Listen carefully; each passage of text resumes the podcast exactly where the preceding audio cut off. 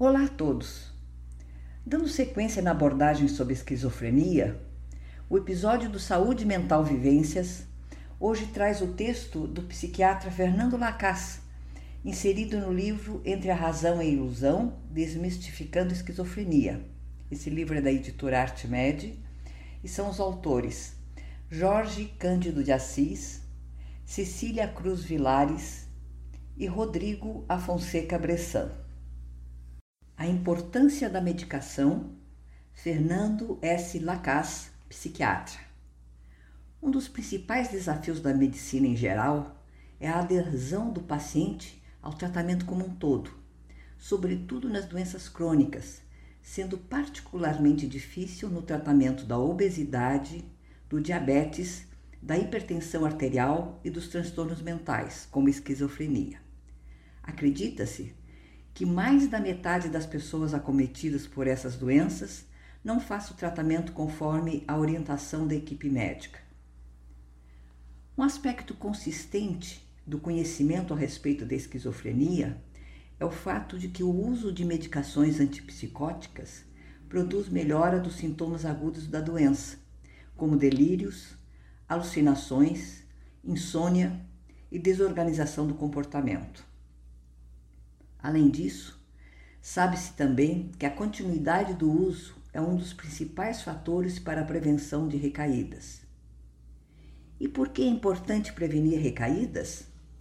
Além do próprio sofrimento de reviver o mal-estar de uma crise, que pode atrapalhar os relacionamentos pessoais, o desempenho acadêmico e profissional e as atividades de rotina, a repetição de, das recaídas pode agravar e prejudicar a evolução da doença.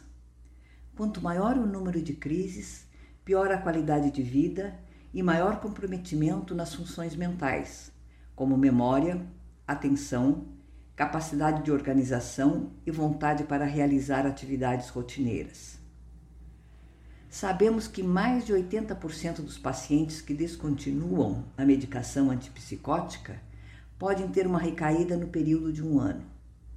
Nas pessoas que fazem uso regular da medicação prescrita, o risco de recaídas é significativamente menor. Contudo, é compreensível que em diferentes estágios da doença o paciente possa ter o desejo de parar a medicação. Mas, afinal, o que pode levar a esse desejo? Em parte, a falta de conhecimento a respeito dos riscos da parada abrupta dos medicamentos pode induzir a descontinuação. Para que isso não aconteça, médico e paciente devem conversar abertamente sobre as consequências de não tomar adequadamente a medicação prescrita. Os riscos devem ser todos esclarecidos. Os efeitos adversos dos antipsicóticos constituem outra causa para a interrupção do tratamento medicamentoso. Nenhuma medicação está livre de efeitos colaterais da dor de estômago causada por uma aspirina à sonolência causada por alguns antipsicóticos. Felizmente, cada vez mais temos acesso a medicações diferentes com perfis favoráveis de, efe de efeitos adversos. Relatar o que se está sentindo para o médico após a introdução da medicação, bem como o profissional questionar diretamente o paciente sobre eventuais sintomas, pode auxiliar na escolha da medicação mais adequada e de melhor perfil em relação aos efeitos indesejados.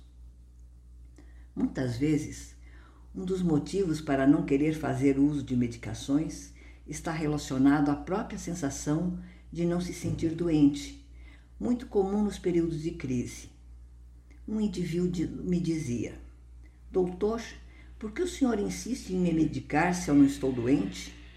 Acho que é o caso de espiritismo e para isso não tem remédio não. Mas uma coisa é verdade, da outra vez que tomei esse medicamento me senti bem melhor. A noção de doença, também chamada de insight, é um importante objetivo das consultas e pode ser extremamente valiosa no sentido de aceitação do uso de medicação por parte do doente. Costumo propor para os pacientes que falem abertamente para o seu médico sobre eventuais desejos de abandono, abandono do tratamento medicamentoso e que ambos tentem primeiramente compreender os motivos, conhecidos ou não, relacionados a esse desejo, para depois escolher a melhor estratégia para lidar com essa situação. Lembrando que, no caso das doenças crônicas, a parada prematura do tratamento é comum e é o principal fator de pior prognóstico.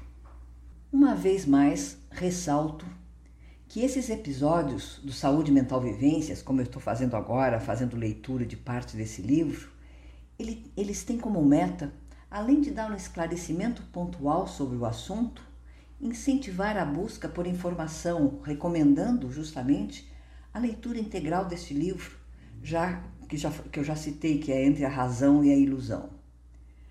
No meu site cristinoliveira.org você terá acesso a mais informações sobre o livro trabalhos e associações dessa área.